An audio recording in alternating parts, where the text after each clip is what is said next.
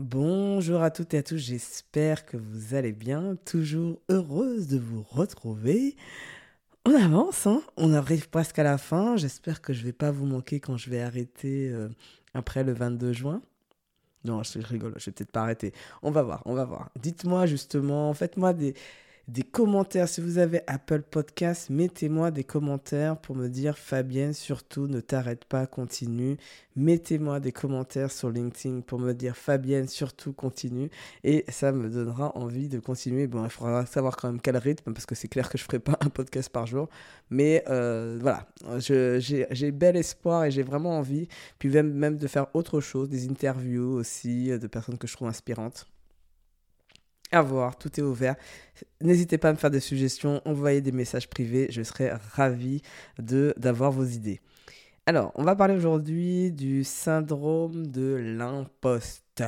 Donc, j'en ai fait quelques articles sur ce sujet-là. Donc, ceux qui veulent connaître ma vie avec le syndrome de l'imposteur, vous n'avez qu'à lire euh, les newsletters, la blog letter sur LinkedIn et vous allez vite comprendre que dès le démarrage de l'aventure, euh, ça me collait à la peau.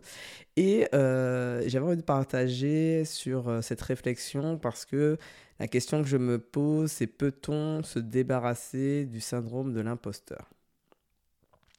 Alors, ce qui est marrant, c'est que euh, dans un court laps de temps, j'ai eu deux écoles. C'est-à-dire que j'ai euh, un expert, euh, que je ne citerai pas le nom, qui, que j'écoutais dans, dans un atelier sur justement le syndrome de l'imposteur et qui nous expliquait qu'est-ce qui fait qu'on a le syndrome de l'imposteur. Et lui, il a dit une phrase qui m'a un peu interpellé. Lui, il dit Bon, ben, en fait, ce que j'ai fait, c'est que vu que je n'ai pas le syndrome de l'imposteur, ce n'est pas quelque chose que je connais, euh, mais que ça m'intéresse de savoir pourquoi les autres l'ont, ben, je me suis amusé à étudier euh, les personnes, qui, mes clients, qui ont le syndrome de l'imposteur. Et je me suis dit Mince, merde, pour moi, dans ma tête, tout le monde avait un peu de syndrome de l'imposteur. Les hommes on parle pas trop, mais quand même, ils l'ont un peu. Euh, donc lui, c'était un homme. Donc je me suis dit, peut-être qu'il fait partie effectivement des stats euh, qui n'ont pas le syndrome de l'imposteur. Et donc, euh, je me suis dit, mince, donc est-ce que c'est quelque chose qui est plutôt féminin ou... Bon, ok. Donc il a expliqué, donc je vous donne sa version d'explication pourquoi lui n'a pas le syndrome de l'imposteur. C'est parce que il accompagne des clients qui sont qu'il peut accompagner. C'est-à-dire qu'il va, entre guillemets, pas aller aider des gens ou potentiellement essayer d'aider des gens qui euh, ne sait pas aider. Et donc lui il dit tant que je reste dans cette zone-là, il n'y a pas de raison que j'ai le syndrome de l'imposteur, donc euh, je n'ai pas je me sens j'ai pas peur qu'on me débusque puisque je sais ce que je fais et je maîtrise ce que je fais. Ok, d'accord. Donc on sent le mot compétence, j'entends dans son dans son discours, donc je me dis ok. Bon, est-ce que je me sens moi-même compétente? Oui, effectivement, je sais que le syndrome d'imposteur, il y a ça, cette notion de, tout le temps compétente. Et pourtant, là, ça fait trois ans que je suis coach, mes clients sont satisfaits, j'ai quand même des feedbacks euh, plutôt positifs, mince, euh, même très positifs. Donc en fait, je me dis non, ne minimise pas Fabienne, euh, non, non, tu as quand même des bons feedbacks. Qu'est-ce qui fait quand même que tu as ce syndrome d'imposteur Donc je me dis, ah, je, je, comprends pas. Lui, comme il explique son truc, ça a l'air tellement évident et tellement facile. Donc je me dis, ben, je, vais arrêter, je, vais juste décider que j'ai plus le syndrome d'imposteur. Et puis, je vais euh, bien évidemment accompagner, mais ce qui était déjà le cas, des clients que je peux accompagner. Donc, en même temps, s'ils m'ont choisi, ils sont venus vers moi, c'est que quelque part, ils ont estimé que j'étais la meilleure personne pour les accompagner. Donc, qu'est-ce que je peux faire de plus? Et puis, quelques jours, c'est cool. Et puis, j'ai euh, un autre discours complètement opposé qui dit euh, que euh, tout le monde a le syndrome de l'imposteur. Donc là, un, homme, je me dis, donc là, il n'y a pas une question d'homme, euh, plutôt âgé, qui dit, ben moi, j'ai le syndrome de l'imposteur, et en fait, le syndrome de l'imposteur, c'est à vie. Donc je me dis, merde, qu'est-ce que je fais là? Entre guillemets, qui je dois croire? Comment je fais là pour savoir? C'est qui qui a raison? Et je me suis dit, bah tiens, Fabien, réfléchis, toi, avec ces deux. parce que donc la personne dit, de toute façon, euh, on est dans un système complexe, c'est tout le temps en train de bouger, donc forcément, on est tout le temps dans une remise en question, et puis euh, on est euh, toujours un peu déstabilisé, etc. Et là, je me dis, tiens, il y a un truc quand même qui que j'ai pas tellement entendu dans l'autre discours et qui m'interpelle.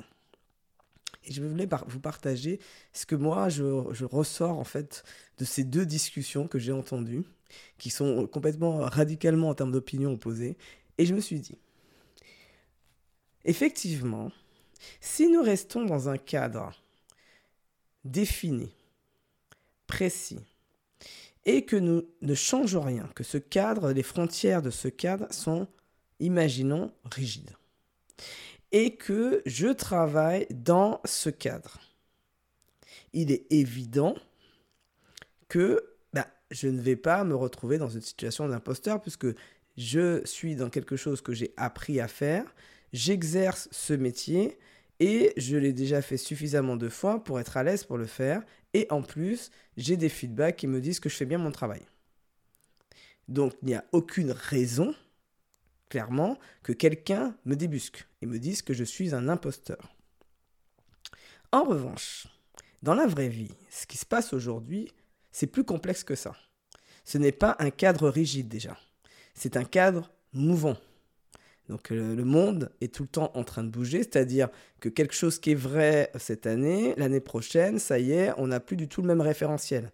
Donc le cadre, il peut être euh, plus large d'un côté, euh, qu'on connaît pas trop tout de suite la nouvelle frontière, et donc ça fait que ben, on peut croire qu'on est à l'intérieur du cadre alors qu'on est hors cadre.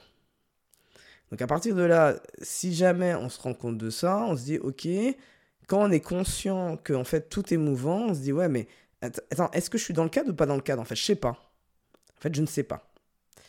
Donc, ça, c'est la première chose. La deuxième chose, c'est que nous-mêmes, nous sommes des sujets de croissance. Nous sommes des sujets en développement permanent.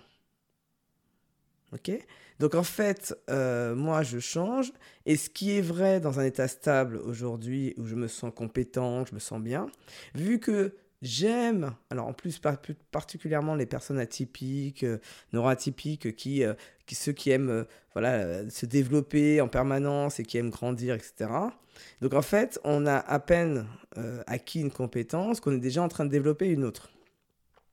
Donc on est tout le temps dans une zone un peu mouvante, un peu inconfortable en termes de compétences. On n'est jamais complètement compétent. Donc ça c'est le deuxième point. Et le troisième point qui pour moi est la clé en fait qui fait que les personnes, et en plus le plus souvent c'est ce qui est con, c'est que c'est les plus brillants qui ont le syndrome de l'imposteur, c'est ça qui est un peu con quand même, mais je pense que c'est parce qu'ils sont brillants justement, c'est parce que les gens qui sont brillants, ils savent qu'ils ne savent pas. C'est-à-dire que je sais, par exemple si je prends mon cas, je sais que je suis bonne coach pour aider mes clients, mais je suis bien conscient de tout le chemin qui me reste à faire pour être la coach comme quelqu'un qui aurait fait X et heures de coaching.